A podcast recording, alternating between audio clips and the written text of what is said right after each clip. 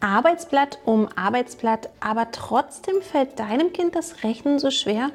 Wie wäre es denn mal mit einem Spiel, mit dem dein Kind einfach und schnell das Kopfrechnen übt?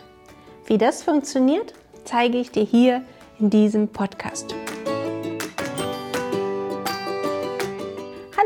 Mein Name ist Diana Wegel. Ich bin Lehrerin, Autorin und Gründerin vom virtuellen Klassenzimmer, einer Lernplattform, mit der Eltern zu Hause ihr Kind unterstützen können beim Lesen, Schreiben und Rechnen lernen.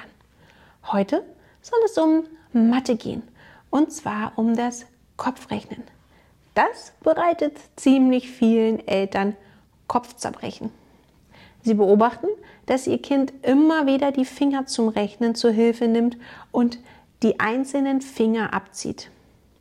Das Zählenrechnen ist eine Strategie, die dein Kind aus dem Kindergarten mitbringt, aber die es jetzt in der ersten Klasse unbedingt ablegen muss.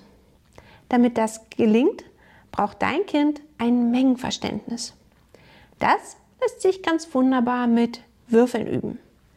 Denn auf dem Würfel gibt es für jede Ziffer von 1 bis 6 immer ein fest vorgegebenes Mengenbild.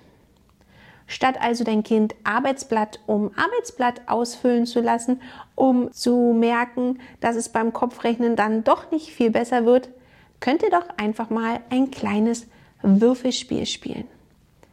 Dazu brauche ich jetzt ein bisschen deine Vorstellungskraft. Im Podcast ist das immer ein bisschen schwer rüberzubringen. Stell dir vor oder probier es direkt mal praktisch aus. Ihr habt zwei Würfel. So kannst du mit deinem Kind das Spiel spielen. Nehmen wir zum Beispiel an, ihr wollt die Plusaufgaben im Zahlenraum bis 12 trainieren. Dazu nimmt dein Kind erstmal einen Würfel und würfelt diesen. Zu der gewürfelten Zahl spricht es den Anfang der Aufgabe.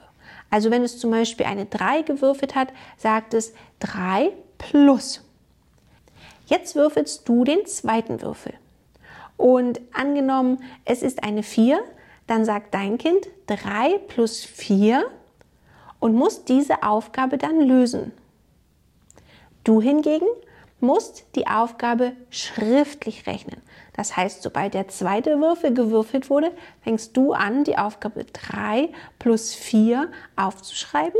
Und wer zuerst zum Ergebnis kommt, der bekommt den Punkt für diese Aufgabe. Ihr könnt es auch beide schriftlich machen. Dein Kind schreibt mit, der, mit seiner Schreibhand und du schreibst mit deiner Nichtschreibhand. Du wirst sehen, das wird schon ein bisschen länger dauern.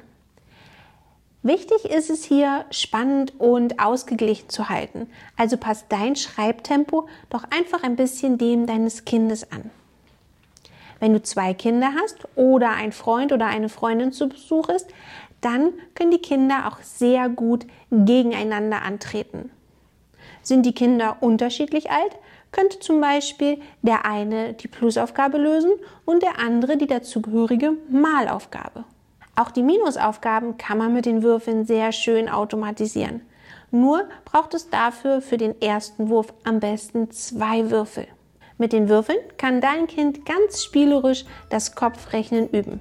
Probiert es doch gern einmal aus. Und schreib mir auch gerne mal eine Nachricht auf Instagram, wenn du das ausprobiert hast, wie es für euch war. Der Podcast hier ist zu Ende. Hat er dir gefallen? Wenn du dir den Podcast gerade bei Spotify anhörst, dann lass mir doch gerne eine Bewertung da. Und wenn du den Podcast bei iTunes hörst, würde ich mich freuen, wenn du mir 5 Sterne gibst.